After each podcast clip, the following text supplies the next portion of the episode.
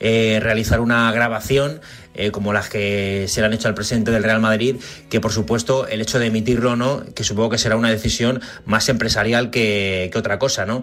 Y una lanza en favor del periodismo, que por favor, que la gente piense que, que no todo el mundo grabamos las conversaciones. Gracias, Isaac. Hablamos con Emilio Pérez de Rozas, del periódico. Hola, Emilio. A ver, yo tengo clarísimo que no las difundiría, no las eh, publicaría. Entre otras razones, porque probablemente nadie me podría garantizar que no fueran unas grabaciones entre comillas ilegales o ocultas o hechas sin permiso de esa persona y por tanto yo no las eh, difundiría. Hay quien cree que si fuera motivo de delito sí que deberían de difundirse. Yo ni siquiera en ese caso creo que eh, deben difundirse. Si acaso en ese caso fuese así, se podrían llevar a un juzgado o a la policía o donde fuera, pero a mí me cuesta mucho eh, pensar que es correcto difundirlas en un medio de comunicación sin saber la procedencia, sin saber, sin tener garantía plena de que eso se ha hecho eh, correctamente. Gracias, Emilio. Vamos con Paul Tenorio de nuevo. Hola, Paul. Hoy repites. ¿Cuál es tu opinión? Nunca, jamás, bajo ningún concepto, publicaría unas grabaciones como las que se le han hecho a Florentino. Porque son unas grabaciones furtivas, porque están totalmente fuera de contexto, porque mm, cualquier cosa que se haya dicho hace 15 o 9 años ha prescrito y porque las circunstancias y la gente cambia. Al igual que no compraría un coche robado sabiendo que es robado, aunque me lo dejen muy barato y sea muy tentador, como puede ser tentador publicar las palabras de Florentino, eh, tampoco desde luego me prestaría eso. Creo, mi humilde opinión, que eso no es periodismo. Parece que hay unanimidad en todos los compañeros que están entrando. Eh, gracias, Paul. Hola, Gaspar Díez, jefe de deportes de Europa Press. Hola, amigos de Radio Marca. Soy Gaspar Díez de la agencia Europa Press y la verdad es que unas grabaciones como las de Florentino Pérez eh, entran en el terreno de la ética y eh, para mí lo más importante, al margen de lo que ha dicho, que, que puede ser más o menos afortunado, es la forma en que se consiguieron esas grabaciones.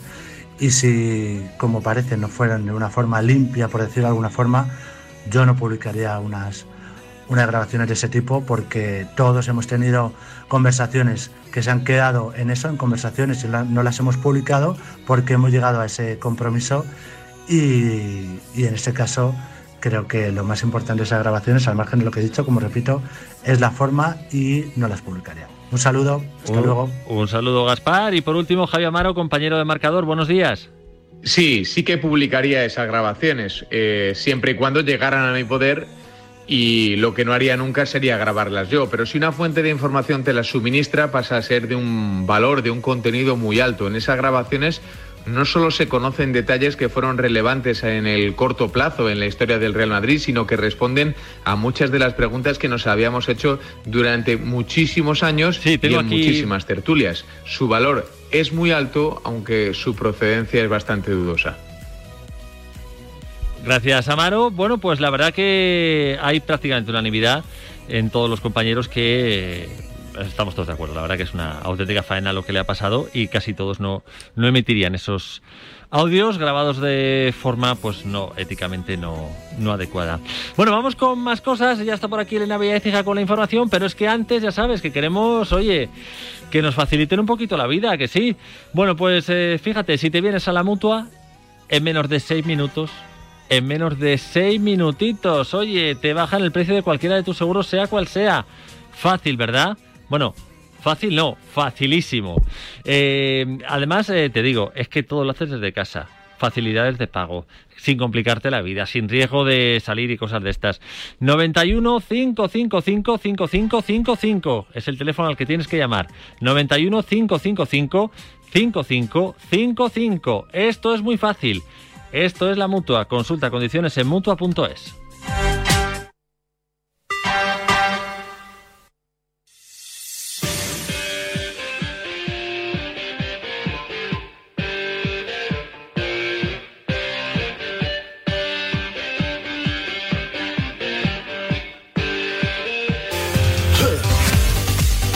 12 y 5, hora menos en Canarias. Elena Villaecija, hola de nuevo. Hola, ¿qué tal? Muy buenas. Entramos en una semana de los Juegos Olímpicos, en la semana de las semanas, para los que amamos el deporte, unos Juegos que te vamos a contar, por supuesto, en Radio Marca, con una programación especial 24 horas. El próximo viernes tendrás la ceremonia de inauguración, aunque la selección de fútbol va a jugar un día antes, el jueves ante Egipto. La selección de baloncesto ha jugado ya su último amistoso de preparación. Sí, esta noche ante Estados Unidos en Las Vegas, derrota de España 83-76 ante Estados Unidos. Pau Gasol fue ovacionado, volvió a jugar dos años después en tierras americanas. Marca ha hablado con él desde Las Vegas. Una enorme satisfacción. Jugar al más alto nivel para mí ha sido una, gran alegría y un gran orgullo y bueno, una gran recompensa ¿no? el trabajo hecho en estos, años para volver y a retener la oportunidad de estar aquí, ¿no? ya sea en Estados Unidos, ya sea en, en Barcelona como lo he hecho la CB de la Euroliga y, ya sea los Juegos Olímpicos. Esos eran los objetivos, ¿no? Un poco, el volver y estar a un, nivel y muy contento, ¿no? He jugado a un, nivel muy alto con el Barça, creo, en la liga, haciendo cosas que nadie ha hecho en, la historia de la, de la, competición a cualquier edad. Y estoy aquí y voy a intentar hacer cosas especiales con este equipo igualmente. Me gusta hacer cosas excepcionales y extraordinarias y sobrepasar límites y expectativas, eh, empezando por las mías propias. Pau estuvo casi dos años sin jugar por una lesión en el pie que estuvo a punto de retirarle, pero volvió a las canchas, ganó la liga con el Barça y ahora con la selección española afronta sus quintos juegos el poder acabar mi etapa como en la selección en los Juegos Olímpicos, en unos quintos Juegos Olímpicos, es algo muy bonito y muy especial. También ha sido pues eso, una gran motivación durante el proceso ¿no? de, rehabilitación. El poder volver a jugar con la selección, poder volver a jugar en los Juegos Olímpicos con este grupo, pues un lujo ¿no? y un privilegio y, poder acabar así mi carrera con la selección al menos eh, ha merecido la pena. Buena primera parte de los de Escariolo que fueron de más a menos. En el segundo tiempo fueron superados por el equipo de Popovich, liderado por Keldon Johnson, el sustituto de Bradley Bill.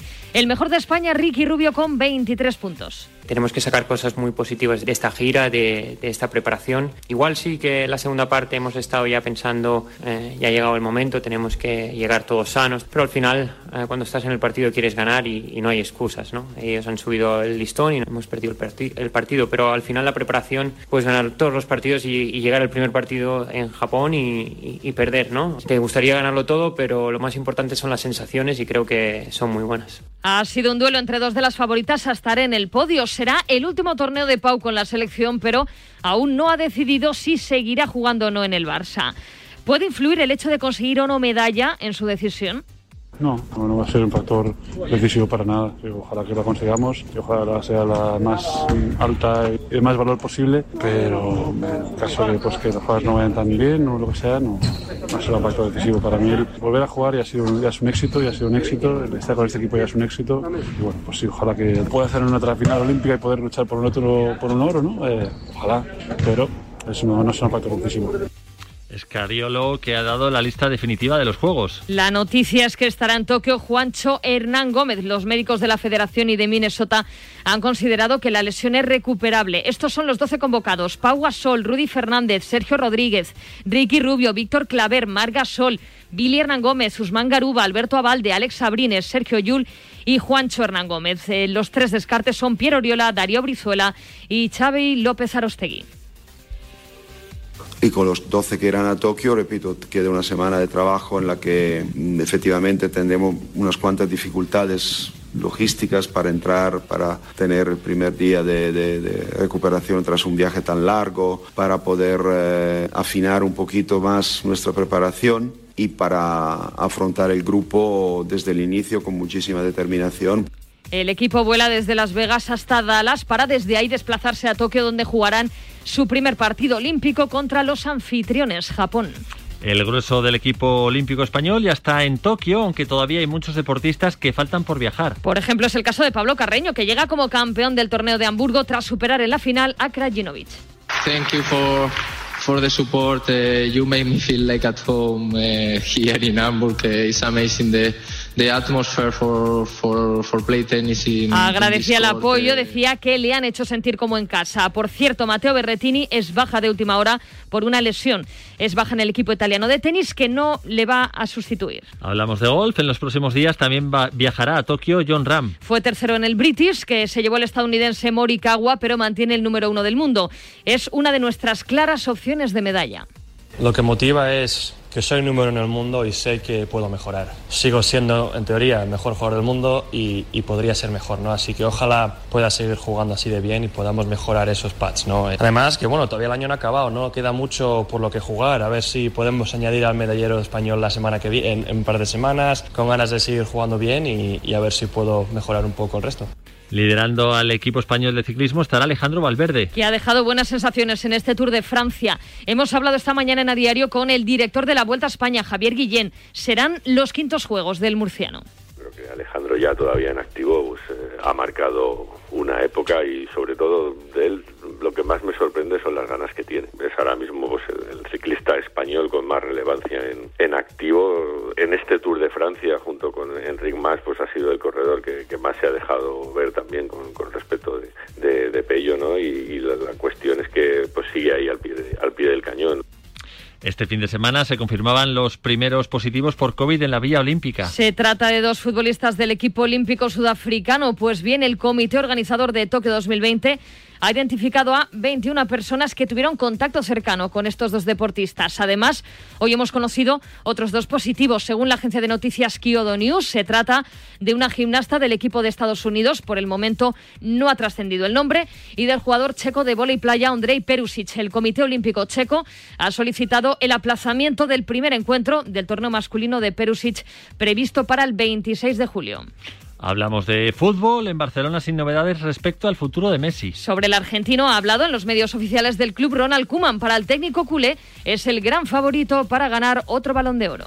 Es importantísimo por su juego, es el capitán del equipo, es un ejemplo para el equipo. Otra vez ha demostrado una vez más ser el mejor jugador del mundo por la temporada que ha hecho, además por ganar Copa América tan importante. Yo creo que para mí es el máximo favorito de ganar este balón de oro el año, este año. A la espera de anunciar la renovación de Messi, el técnico Ronald Koeman está satisfecho con los fichajes. hemos fichado bien hasta el momento. Jugadores como Memphis Depay ha venido gratis, Kun Agüero ha venido gratis, Eric García ha venido gratis. Han demostrado de aceptar y sobre todo demostrar que quieren estar en este club. Yo creo que estamos en un club grande donde hay que tener la mentalidad ganadora y donde se exigen siempre al máximo.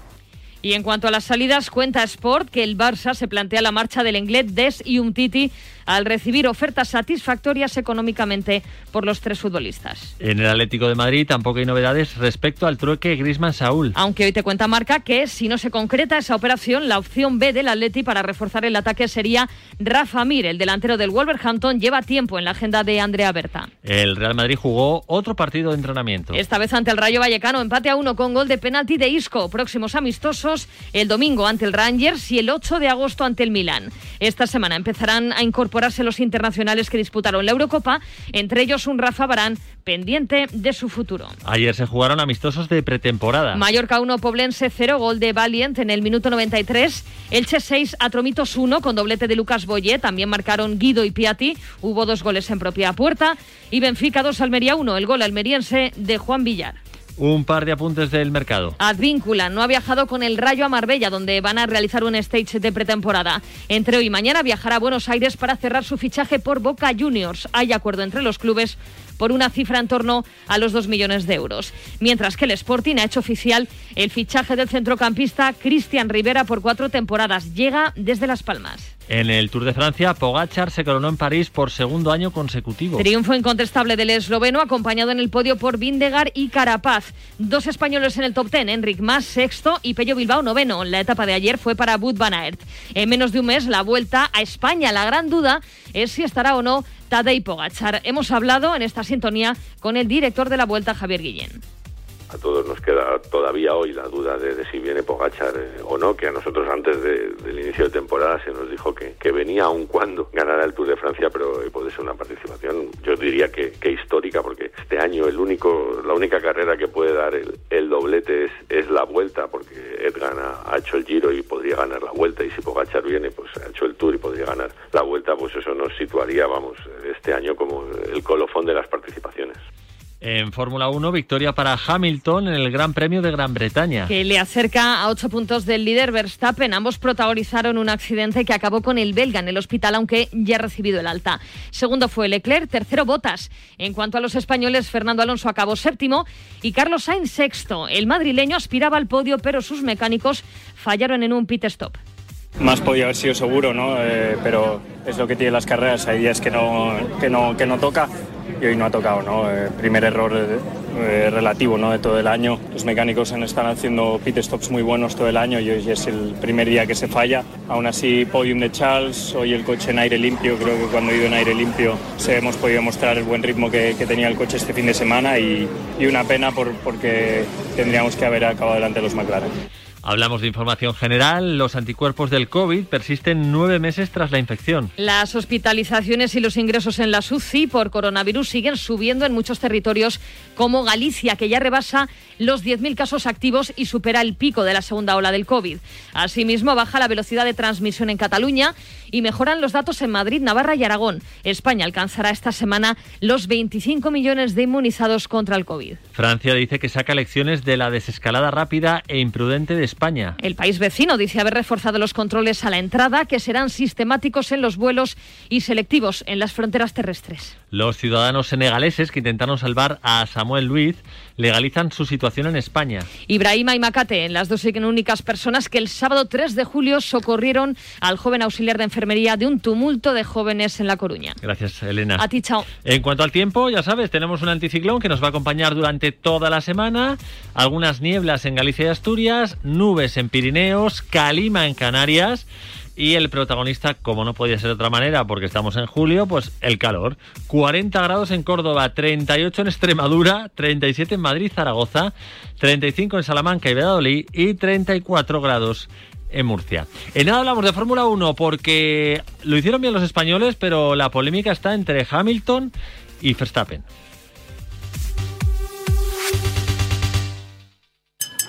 Parejita, solo deciros que tengo los 15 puntos y pago menos que vosotros. Si tienes los 15 puntos, ¿qué haces que no estás en línea directa? Cámbiate y te bajaremos hasta 100 euros lo que pagas por tu seguro de coche o moto. 917-700-700. Condiciones en línea directa.com.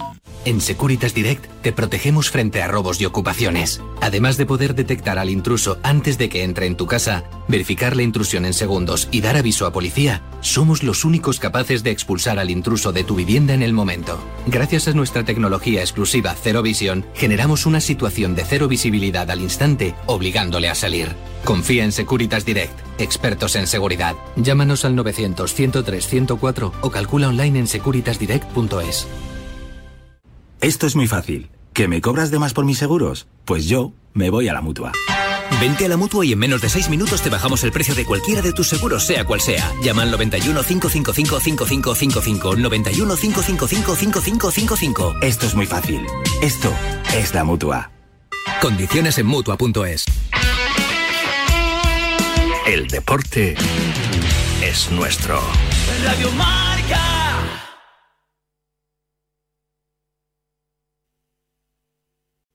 Kmart announces the Freedom Store is closing forever. Millions of dollars in inventory must be sold. Store-wide discounts up to 75% off. Every department is on sale. All fine jewelry, fashion apparel, footwear, toys, health and beauty aids, and cosmetics are now on sale in store. Everything must go, nothing held back, selling to the bare walls. Even store fixtures are all for sale. Shop now for best selection only at the Kmart store in Freedom at 1702 Freedom Boulevard. It is business as usual at all other Kmart stores. Pretzels, mira. ¿Quién es el chico nuevo? Es Fanta. Creo que me está mirando. Pretzels, creo que estás enredada otra vez. Me está viendo a mí. Deja de creerte la última papita del paquete, Chips. Shh, ahí viene. Chicas. Hola. Y hola a ti también. ¿A mí? Hola a ti, guapo. ¿Fanta escogió a Beef Jerky? Tranquila, amiga. Siempre pasa así con los mejores. Fanta, el compañero perfecto para la botana y está disponible en PayPal Park while watching the San Jose Earthquake. Fanta es la onda. Are you eating enough California walnuts? Is your mind as sharp as a Santoku knife? If Maria's mother had three children and the first child was named April and the second child was named May, what is her third child's name? Did you answer maybe, then no, then some name that wasn't Maria? Maybe it's time to start snacking on walnuts. Research continues to assess the connection between eating walnuts and cognitive performance. So the next time you're at your local Lucky or Lucky California, grab a bag of California walnuts. Servicio de WhatsApp de Radio Marca. 628 26 90 92. Envía tu nota de audio y cuéntanos tu opinión, sugerencias y quejas. Porque tú haces la radio. Memoriza el número de WhatsApp de Radio Marca. 628 26 90 92. Participa en la radio del deporte. Te estamos esperando. 5, 3, 5, 3, 4, 5,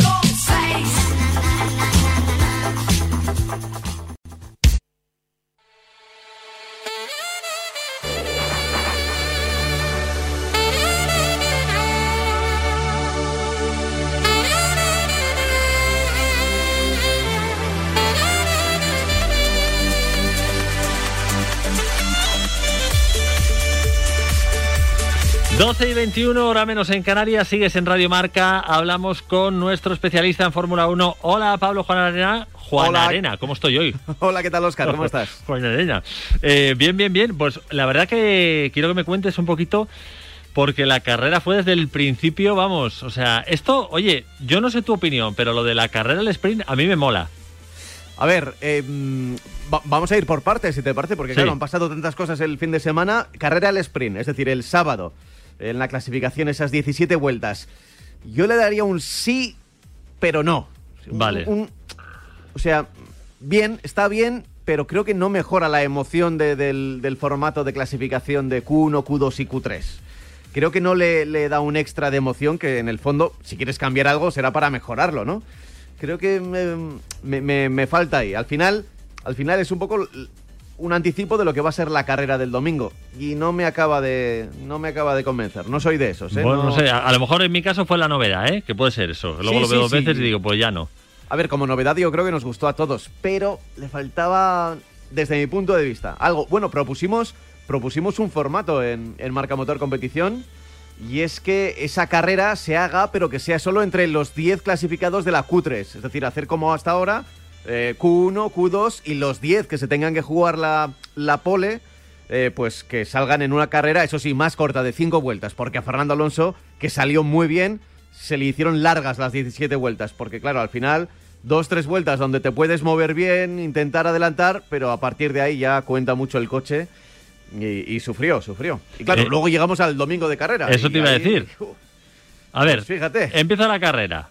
De repente, Bueno, trasca. un- Ah, uno, uno de los mejores momentos, yo creo, de los últimos años en Fórmula 1. Ese duelo de unas cuantas curvas entre Lewis Hamilton y Max Verstappen. A machete cubano, como se suele decir.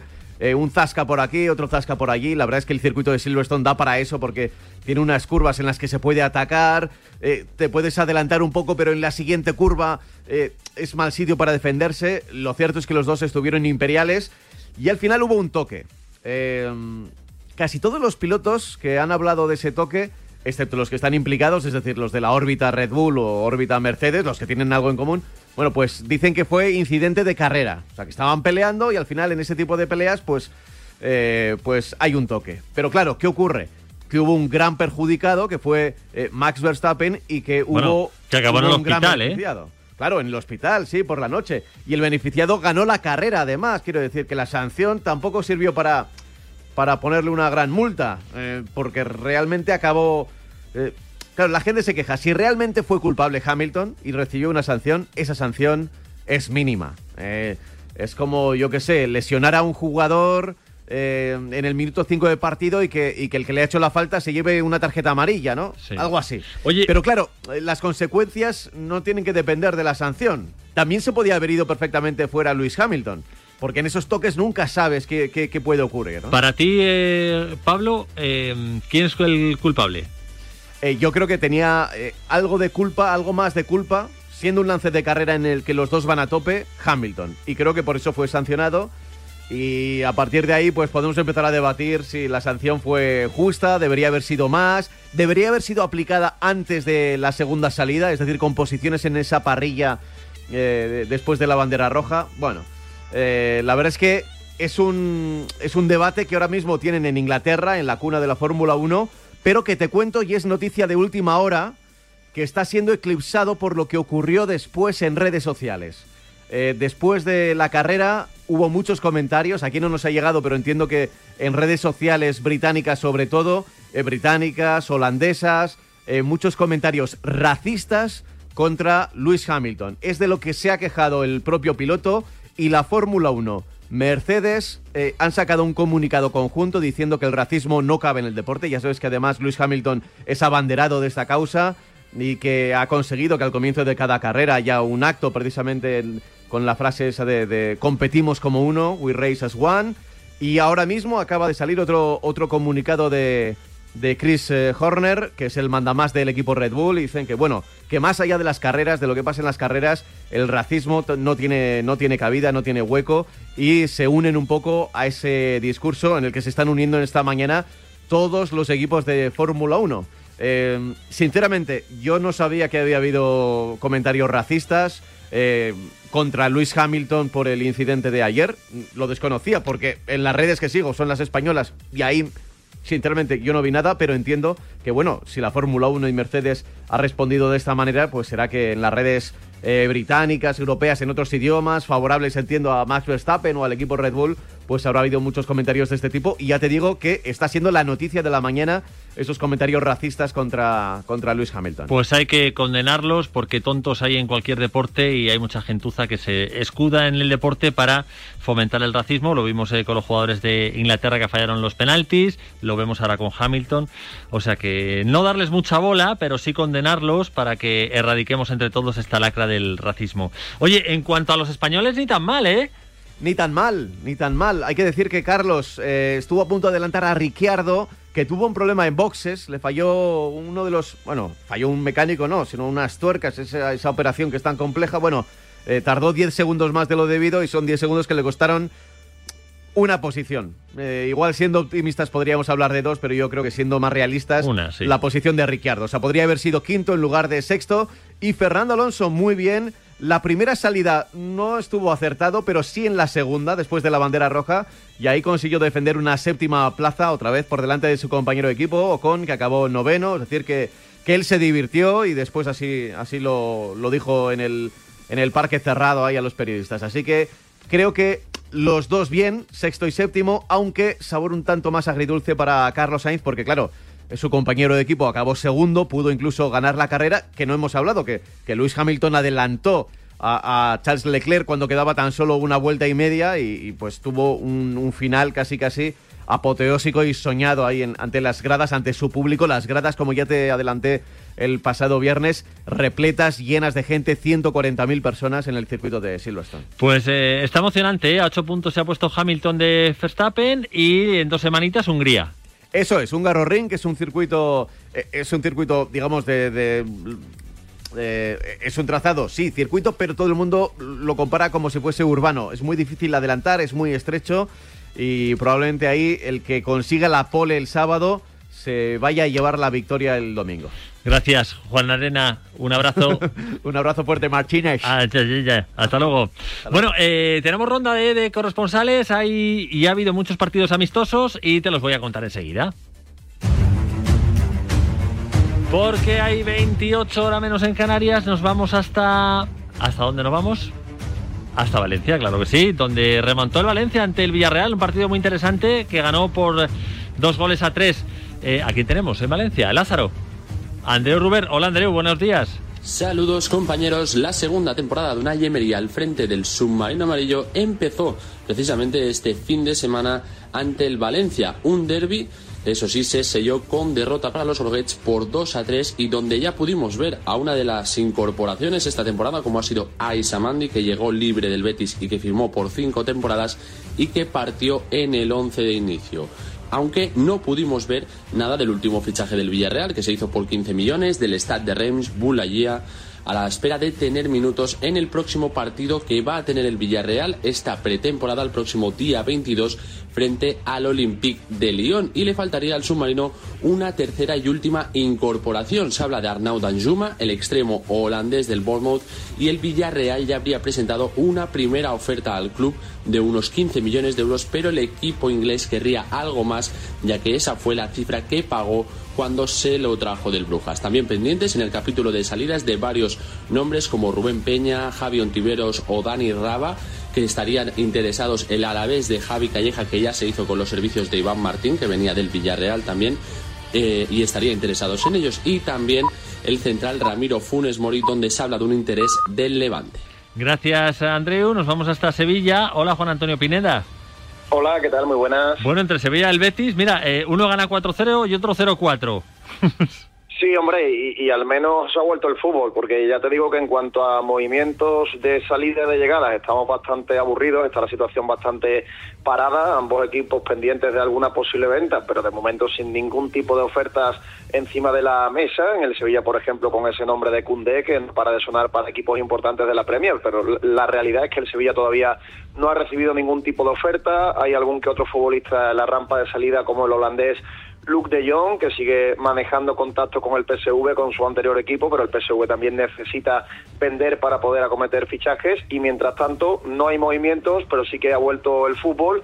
En el caso del Sevilla, esa victoria 4-0 frente al Coventry, con buena imagen sobre todo de algunos canteranos, el caso de Iván Romero, el delantero del filial que hizo dos goles de, bella factura y todavía esperando pues que vuelvan eh, la gran mayoría de los internacionales. Eso sí, el Sevilla ha terminado su primera parte de la pretemporada, eh, que la ha realizado en Alicante. Ahora va a entrenar los próximos días aquí en la capital de Andalucía, con bastante calor, y el próximo partido amistoso pues lo va o lo va a cometer, se va a enfrentar, mejor dicho, en la línea de la Concepción, en la localidad gaditana, a la Unión Deportiva Las Palmas el próximo jueves. Así que esa es la información en cuanto al Sevilla y en el Betis, pues más o menos lo mismo. No hay demasiados movimientos. El Betis ha fichado al guardameta del Granada Ruiz Silva, ha fichado también a Sabali, a ese lateral derecho francés procedente del Burdeos. Eh, también debutó el pasado sábado frente al Winterthur, frente a un equipo suizo, después de terminar también ese periplo de concentración con buena imagen, con esa victoria 4-0 y sobre todo con algunos nombres propios en cuanto a delanteros centros. No tardó demasiado tiempo en mojar Loren, que el año pasado hizo una temporada bastante mala y que ya ha empezado marcando en la pretemporada, también marcó Borja Iglesias y al menos pues eh, como te decía estamos empezando ya a ver fútbol a ver movimientos mucha cantera a la falta a falta de fichaje mucha cantera y vamos a seguir esperando alguna salida tanto en Sevilla como Betis para que se pueda cometer con algo de dinero el mercado de fichajes que este año eh, a diferencia de otras temporadas lo tenemos bastante parado por aquí por Sevilla. A ver si se anima un poquito la cosa también hay en Sevilla pero es algo que está pasando en todos los equipos. Gracias Pinedo un abrazo un abrazo para ti. Nos vamos hasta San Sebastián, donde la Real Sociedad goleó al Huesca en otro partido amistoso. Hola, Iris Moreno. Tras el día de descanso de ayer, el conjunto chilurdín se entrena hasta ahora en las instalaciones de Zubieta, donde el sábado se estrenó en el primero de los compromisos de este verano, dejando un muy buen sabor de boca, goleada y buenas sensaciones ante un recién descendido Huesca que se vio desbordado ante la superioridad Churiurdin. Los goles de Guridi, Llanusa, Carlos Fernández, William José, Robert Navarro y Lenormand por parte de la Real y de por parte del Huesca hicieron el 6-1 en el marcador final. No se vistió de corto Matty Ryan, que sí se está entrenando con el grupo y al que se espera haber vestido de corto el próximo sábado frente al Alavés en el Real Arena, que abrirá sus puertas a la afición. Cinco sesiones programadas esta semana antes de ese reencuentro con los seguidores de la Real, que por primera vez tras la pandemia podrán ver a su equipo en el campo. Para ello, los socios que quieren acudir tienen que rellenar un formulario durante esta semana y esperar al resultado del sorteo. Se espera un aforo del 30%, siempre y cuando no cambien las restricciones en vigor. Gracias, Iris. Nos vamos hasta Bilbao, muy cerquita para conocer la última hora del conjunto de Marcelino Alberto Santa Cruz. Buenos días. El Athletic se ha entrenado en Suiza, muy buenas, eh, con la vista puesta en el partido, el segundo amistoso de la pretemporada que va a tener mañana. Va a tener más enjundia, eso de las 3 de la tarde, frente al Dinamo de Kiev.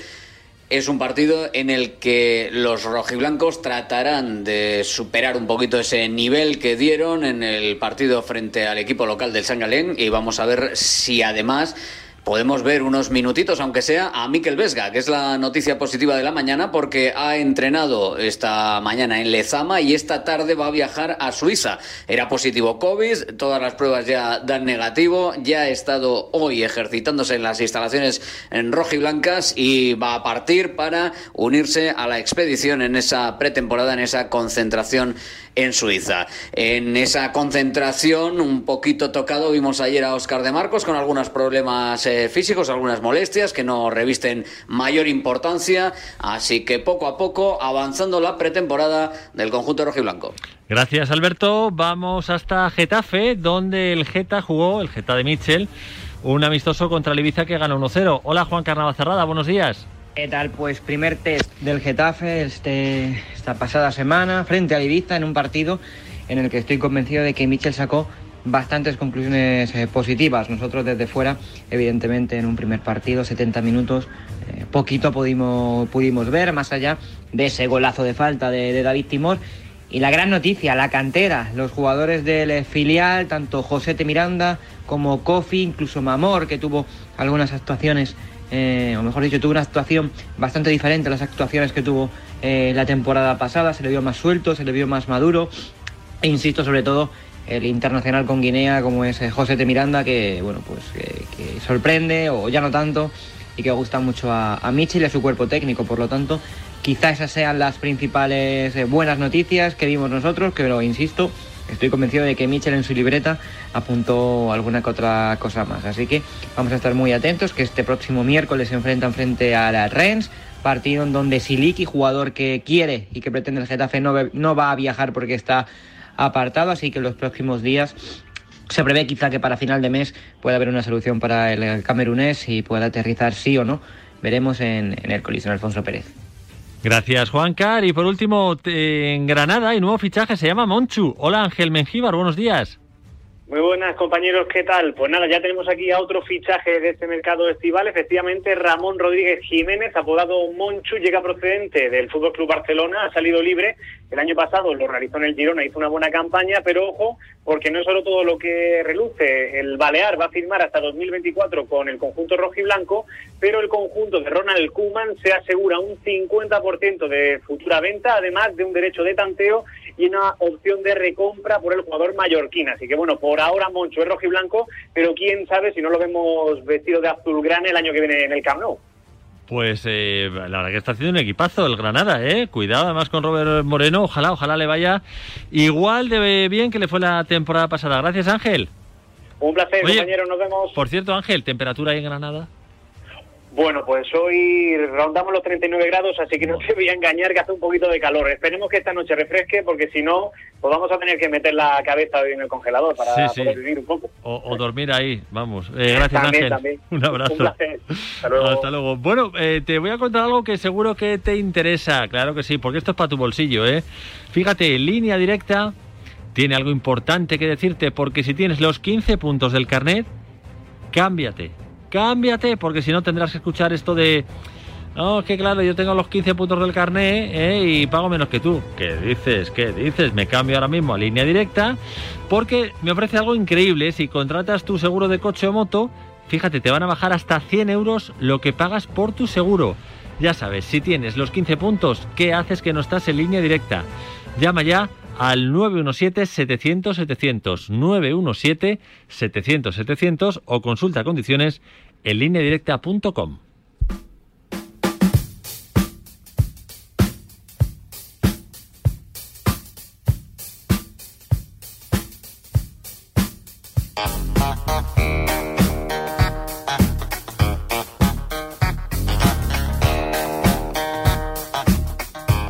Hoy ha quedado el tercero, pero es el primero del mundo. Sí, sí, John Ram. Aquí en Radio Marca ya sabes que nos gusta mucho seguir lo que hace la estrella. Bueno, tanto que hasta Guille Salmerón le ha escrito un libro muy chulo. Hola, Guille Salmerón.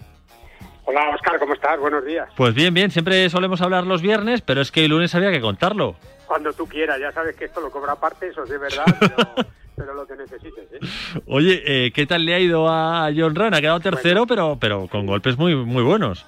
Sí, hombre, yo creo que, que está bien, es un poco de decepción y él un poco sí está decepcionado porque aspiraba al- a la victoria, ¿no? En lo que hubiera sido eh, un nuevo Open Championship para el golf español, el primero para él después de su victoria en el US Open, pero yo creo que el 71, el más uno del primer día, le ha lastrado definitivamente en el golf hay un dicho que, que un torneo de este tipo no se puede ganar el primer día, pero sí que se puede perder, ¿no? Y, y la primera jornada no estuvo nada brillante, fallaron mucho los, los pads en, en el green y, y, bueno, pues se quedó con más uno a siete golpes del, del primer líder del torneo, ¿no? Y bueno, pues eso ha hecho que durante toda la semana haya tenido que ir remando, haya tenido que ir intentando recuperar posiciones que al final lo logró y ayer, bueno, con una vuelta eh, fantástica de 66 golpes con menos 4 y menos 11 al total, se quedaba a 4, no de Luis Ostuisen, que era el principal favorito y el que salió como líder el tercer día, que terminaba eh, con menos 11, empatado con John Ran, pero a cuatro golpes de Colin Morikawa, que en 2020 había ganado el PGA Championship y en su octava participación en un torneo del Gran Slam con en este 149 Open británico conseguía su segunda victoria en un Major, asciende hasta la tercera posición del ranking mundial, una clasificación mundial en la que John Ram, después de haber terminado en esa tercera posición empatada con Ostuisen y después de superar también a Dustin Johnson, que acabó octavo, eran dos de las premisas que tenían que, que suceder, ha vuelto a recuperar por tercera vez, ya es la tercera vez John llega al número uno del mundo y yo creo que las penas con pan son menos, ¿no? Y este número uno del mundo le alegra un poquito más la vida, le saca esa sonrisa que busca y le prepara con toda la ilusión para llegar a Tokio a los Juegos Olímpicos como número uno del mundo para intentar conseguir la medalla de oro. Eso te iba a decir. eh, ¿Cómo lo ves de cara a los Juegos Olímpicos? Pues clarísimo favorito. Fíjate que John Ram ha quedado tercero en este en este eh, Open Championship que bueno contaba con los 150 mejores jugadores del mundo y en los Juegos en Tokio eh, se va a encontrar con eh, 60 jugadores en el field, solo 60 y algunos de ellos bueno pues de forma testimonial desde luego no van a estar algunos de, de los grandes, entre otros, por ejemplo, Dustin Johnson, el que fuera número uno del mundo hasta la semana pasada. Hay muchos jugadores que han renunciado por calendario, por fechas. Sergio García, por ejemplo, prefiere jugar eh, la Ryder Cup en el mes de septiembre. Es un calendario muy apretado. John va a descansar esta semana y, y llegará a Tokio la semana siguiente para jugar con Adrián Arnaus eh, esta lucha por la medalla de oro de plata y de bronce y bueno pues yo creo que el fil es mucho más sencillo más asequible y que John Rand desde luego parte como clarísimo candidato no a una medalla sino a la medalla de oro y esa es la exigencia que él mismo se ha puesto en un campo bueno pues bastante diferente a lo que ha tenido en Royal St. George un campo más típicamente americano eh, con mucho bosque mucho árbol más acostumbrado a lo que él juega en Estados Unidos y desde luego yo creo que en John Ram el deporte español tiene una clara opción de, de medalla esta, estas próximas semanas. Eh, vamos a escuchar si te parece a John Ram que Fenómeno. ha dicho esto. A ver. Es duro. Cuando juegas lo bien que he jugado de Tiagri en los primeros 11 hoyos. Y, y es que no ves nada entrar, eh, nada. Empezamos con la corbata del 2, el del 4 ha sido bueno, el del 5 corto, pero bueno, el del 6 bueno, el del 8 bueno, el del 9 bueno, el del 10, el del 11. Eh, son cosas que, que duelen, ¿no? Porque todos van cerca y justo caían se salían al final y, y es complicado, ¿no? No es, que, no es que quiera meter todos, pero alguno que te dé un poco de ánimo ayuda y bueno, al final he hecho varios por más que por el pad, ha sido por lo bien que la de Tiagrin, ¿no? Al final, eh, bola dada en el 13, dos pads el 14, dada en el 16 y eh, bueno, el buen pad que metí en el 15, pero lo demás, eh, sí, poco la tónica de la semana, ¿no? El primer día no metí ni un pad tampoco, ayer no mucho, o sea, eh, que también me estoy pidiendo mucho, ¿no? Al final, cuando se juega también Etia Green es, es fácil decir, bueno, los que he fallado y tal, pero bueno, con este pattern nuevo, mucho más cómodo, los fallos son cerca del hoyo, muy cerca del hoyo, así que iremos mejorando, son cosas que pasan. Mira, lo que, lo que motiva es que soy número en el mundo y sé que puedo mejorar. Es lo que, lo que ahora me alegra, ¿no? me da un poco una sonrisa, eh, quejándome un poco de lo que podía haber sido en los greens sigo siendo, en teoría, el mejor jugador del mundo y, y podría ser mejor, ¿no? Así que ojalá pueda seguir jugando así de bien y podamos mejorar esos pads, ¿no? Eh, además, que bueno, todavía el año no ha acabado, ¿no? Queda mucho por lo que jugar, a ver si podemos añadir al medallero español la semana que viene, en, en un par de semanas, tenemos la FedEx, la Ryder, nos queda mucho, así que con ganas de seguir jugando bien y, y a ver si puedo mejorar un poco el resto. Pues oye, Guille, ojalá nos dé una alegría el bueno de Rame ¿eh? en los Joder, juegos. Qué, qué modesto es el tío, dice, Sí. el, número- el mejor del mundo en teoría, no, no, no, en teoría, no, en la práctica, porque eres el número uno del mundo y, y, y además eh, se le ve ahí un poco frustrado porque es verdad que jugó desde la salida hasta los Guinness de maravilla, no le funcionaron los pads, él mismo reconoce que no estuvo brillante el primer día y sobre todo que le queda mucho, ¿no? Que le queda la FedEx, que le quedan los Juegos Olímpicos, que está la Ryder, en fin, yo creo que vamos a disfrutar, estamos haciéndolo ya, Oscar, porque porque es verdad que nos da pie a que podamos hablar mucho de él, del golf español. Fíjate que cualquier jugador, habiendo terminado tercero en el Open británico y habiendo ganado el, el, el US Open en Estados Unidos hace apenas tres semanas, se estaría feliz y el hombre se le ve, Sí, se le apeso- apesadumbrado porque, Autocrítico. No quiero meter todos, ¿no? Pero algunos sí, joder, pues, pues bueno, pues fíjate, cualquiera estaría bailando de alegría y John es súper crítico, súper exigente consigo, mismo, quiere más, eh, no tiene límite y yo creo que esto es bueno para nosotros, para el golf español, eh, para diario, porque así voy a poder contarte todos los días prácticamente algo de golf y me vas a tener que pagar algo más, que no está mal del todo. Pues eso, habla con Poveda que de pasta aquí ya sabes. No, no, Poveda es un agarrado que ni te imaginas. No, no, ¿eh? sí, ya, ya, ya, me vas a contar. Joder, qué desastre, macho. En fin, oye, pues nada, que disfrutes mucho. ¿Juegas al golf? ¿Tienes partidito o no? Eh, no, mañana igual me escapo un poco porque me voy a ir a la playa dos o tres días para descansar porque te cuento que voy a contar también el golf en Eurosport, los Juegos Olímpicos del golf, a John Ram, a las chicas, en un horario de locos, de 5 a 9 de la mañana. Así que voy a cargar pilas tres días y vuelvo para contarlo también en Radio Marca, claro que sí. ¿Dónde- que- dónde te vas? contar. Hombre, pues me voy a Almería, al lado de un campo de golf, Oh. que es el mejor, mira, el mejor campo desértico de Europa, no te digo más. Se ¿Cómo se- llama Aguilón Golf, te lo Oye, recomiendo. ¿Y cómo- qué diferencia hay entre un campo desértico y uno...? Pues mira, imagínate, imagínate un campo normal eh, que está rodeado de árboles, de bosques, Sí. en, en pleno, bueno, pues lo que es eh, eh, el verdor europeo habitual. Imagínate un campo de golf en un desierto como Arizona, ¿no? Como en un desierto en Almería, pues tú estás en pleno desierto con las montañas, eh, con los bienes pegados a la piedra, porque no hay nada más, y parece que el campo está metido en ese en ese desierto y es, es espectacular porque dices cómo puede haber aquí tanto verde, tanto lago, tanto tanta palmera, ¿no? Entonces son campos eh, eh, eh, que se denominan desérticos porque están en un entorno desértico, pero es verdad que en el mismo campo pues estás en un vergel, ¿no? Y, y es curioso y tenemos uno, como te digo, el mejor de Europa en, en Almería, en Pulpí, eh, en un lugar espectacular que además tiene eh, como espectáculo añadido la segunda geoda más grande del mundo, una mina de cristal en donde puedes bajar y, y ver auténticos tesoros, o sea que Si es me voy que- a un auténtico paraíso. ¿Qué ojito Vente, clínico tienes con las vacaciones? vente, ¡Qué envidia me das, Guille Salmerón! ¡Gracias! Un abrazo. Un abrazo. Tres consejitos y en nada te voy a contar eh, cosas muy curiosas de los equipos de primera, ya verás. Chicas, chicas, chicas, es él. Chico tan guapo que conocí, ¿os acordáis? Me acabo de mandar una nota de voz. Seguro que quiere decirme algo bonito. ¿Es tan romántico? Escuchad, que lo pongo en altavoz. Solo decirte que tengo los 15 puntos y pago menos que tú. Si tienes los 15 puntos, ¿qué haces que no estás en línea directa? Cámbiate y te bajaremos hasta 100 euros lo que pagas por tu segura de coche o moto. 917-700-700. 917-700-700. Condiciones en línea directa.com. Qué bien funciona la nueva app de Securitas Direct. Se me ha olvidado conectar la alarma y ahora en el coche puedo hacerlo desde el móvil. Pero lo mejor es la tranquilidad de irme de vacaciones sabiendo que mi casa está protegida a las 24 horas por profesionales.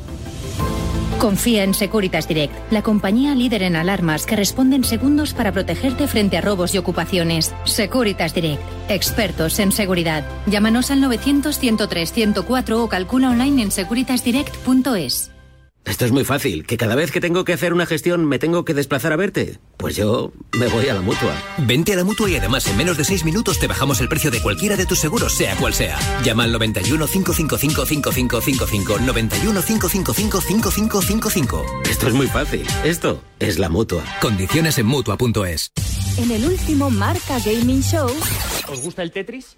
Sí, a mí sí. Vale, ¿os gusta la gelatina? mítico. Bueno, de- si es de fresa, sí.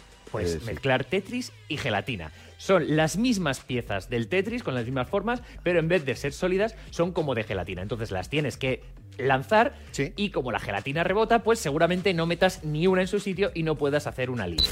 Sabes que hay un montón de juegos que Kiko te podrá decir, muchos de ellos en los que suceden en, en- en momentos concretos de la historia. Bueno, pues a través de este proyecto lo que hacen es ir explicándote mientras vas jugando pues curiosidades de esos momentos.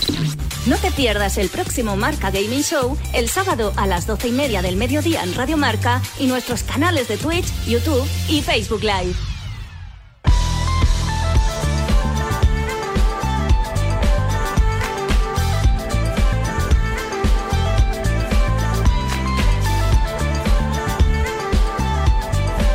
Pues a las 12 y 49 hora menos en Canarias tenemos a puntito de despegar a José Rodríguez rumbo a Tokio para contarte todo lo que allí acontezca con los juegos. Eh, oye José, buenos días, ¿por dónde quieres empezar? ¿Tour o juegos? ¿Qué tal, Oscar? ¿Cómo estás? Pues mira, sí, vamos a hacer una cosa. Vamos a empezar por el resumen del Tour de Francia. Ayer ganó Van Aert y hay que tener en cuenta una cosa, lo principal. Este tipo ha ganado tres etapas en el Tour de Francia. Una contra el crono, otra sprintando en París y otra con el Mont Ventoux.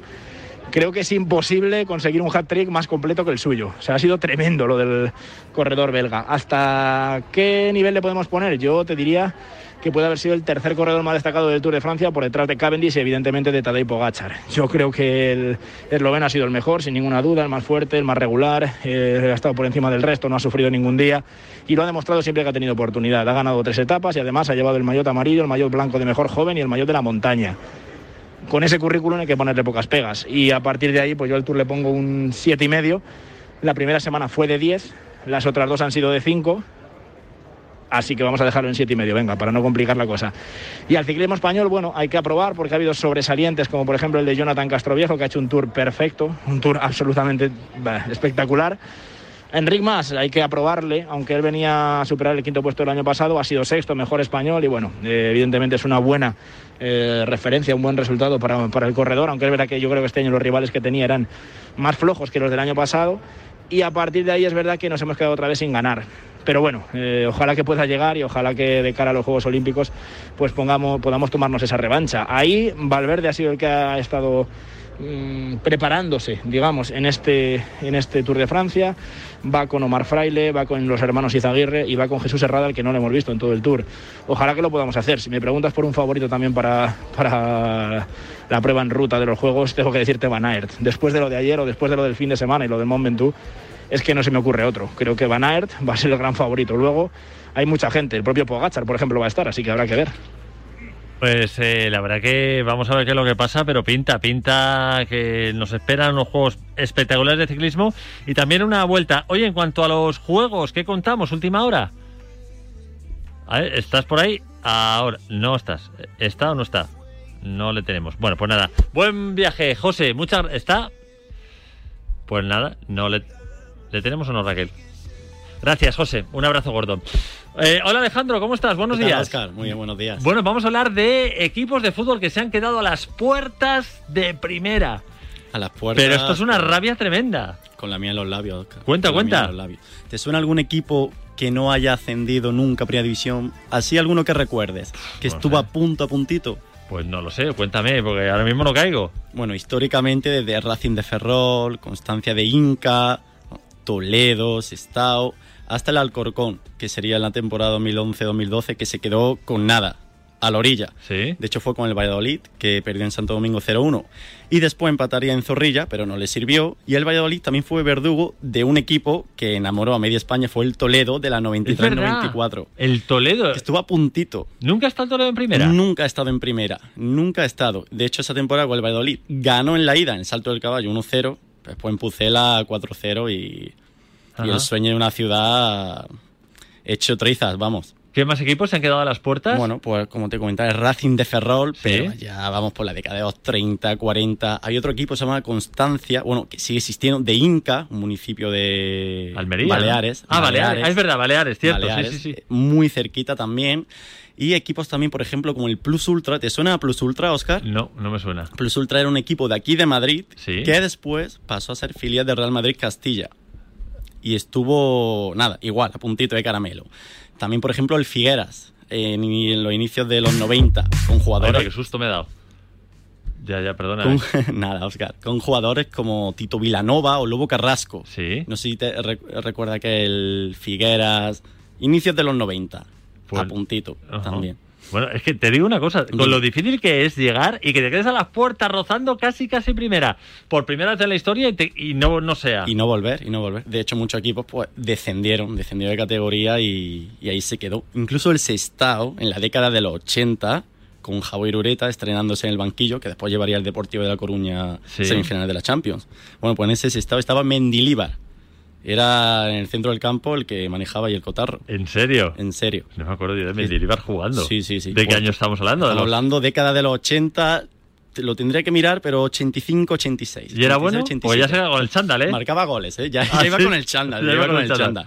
Marcaba Bueno, goles. ¿Qué más? ¿Qué más tienes? Bueno, también tenemos el Avilés Industrial. Es que hay tanto equipo, Oscar. Esto, de hecho, es un reportaje que va a salir en la guía marca Sí. el próximo mes de agosto de estos equipos que se quedaron a las orillas y al final, nada. También un histórico, bueno, histórico. Estuvo en el fútbol 5 o 6 años, el Ciudad de Murcia. ¿Te quiere sonar? Sí, me suena. Fue un equipo, una- un equipo fugaz de 5 o 6 años, de tercera, desde que lo creó su presidente, Quique Pina, hasta segunda división. Bueno, ahí jugó Dani Huiza, el internacional. Quique Pina eh, no estuvo en el Cádiz también, ¿no fue Estuvo en presidente? el Cádiz, eh, bueno, en el Udinese y de ya del, del Udinese compró el Granada. Bueno, no sé si recuerda aquella compra de plaza que nunca había, sin precedentes en la historia, del Ciudad de Murcia al Granada 74, que compró la plaza del equipo y lo trasladó a Granada. ¿Y, Y bueno, dó- dónde está ahora Quique Pina, Alejandro? pues. Yo le he si, la no está escuchando, le damos saludos. Quique, eh, entra un día y nos cuentas qué haces, hombre. Claro, que te hemos perdido la pista. Porque tenemos la pista bien perdida. Un gran magnate del fútbol. Y bueno, y otros equipos. mm, ¿Qué más decirte? Eh, Avilés Industrial de Asturias. Que te comentaba también década de los 40, de los 50. Y equipos que realmente creíamos que habían estado premio, pero nunca habían estado. Por ejemplo, también el Ceuta. Estuvo muy cerca. Oye, en la verdad, década de los Ceuta. 60. En la década de los 60. ¿Y el Ceuta ahora en qué juega? Pues en la cuarta categoría, en la segunda RFF. Vamos, amigos de Ceuta, que hay que tirar para arriba, Hay ¿eh? que tirar Vamos. para arriba.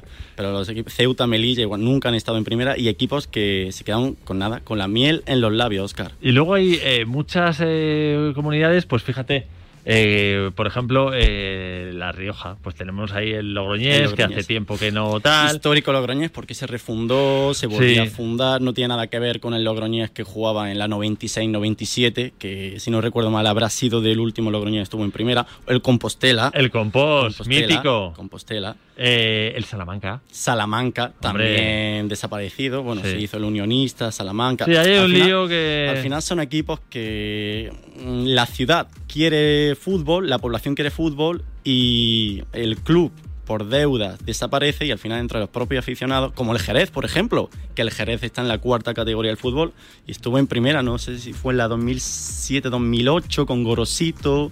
si Jerez. estuvo, estuvo en primera. Muy grande.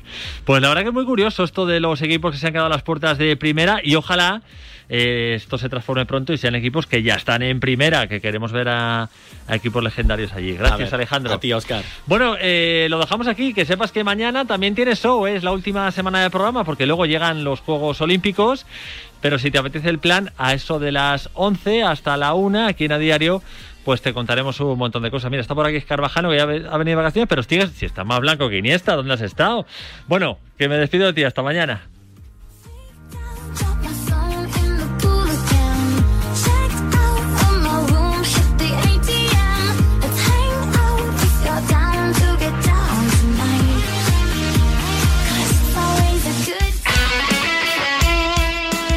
Deporte es nuestro. Radio Marca.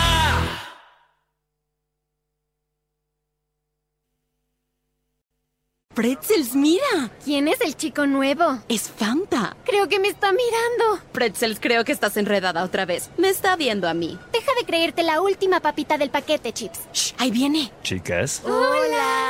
Y hola a ti también. ¿A mí? Hola a ti, guapo. ¿Fanta escogió a Beef Jerky? Tranquila, amiga. Siempre pasa así con los mejores. Fanta, el compañero perfecto para la botana y está disponible en PayPal Park while watching the San Jose Earthquake. Fanta es la onda. Falling out, everybody Fútbol, baloncesto y todo el deporte lo vivimos en directo todos los días en Radio Marca. De lunes a viernes a partir de las 8 de la tarde y los fines de semana, siempre que haya un balón en juego, estará marcador para contártelo en riguroso directo. Radio Marca, la radio que te transporta al deporte en vivo.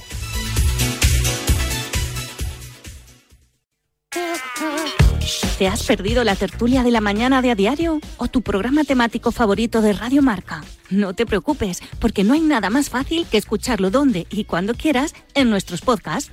Y los puedes encontrar en radiomarca.com, en la app de Radio Marca, en iVoox y en iTunes. Ya lo sabes, si te pierdes tus favoritos de Radio Marca en directo, escúchanos en podcast en la radio del deporte.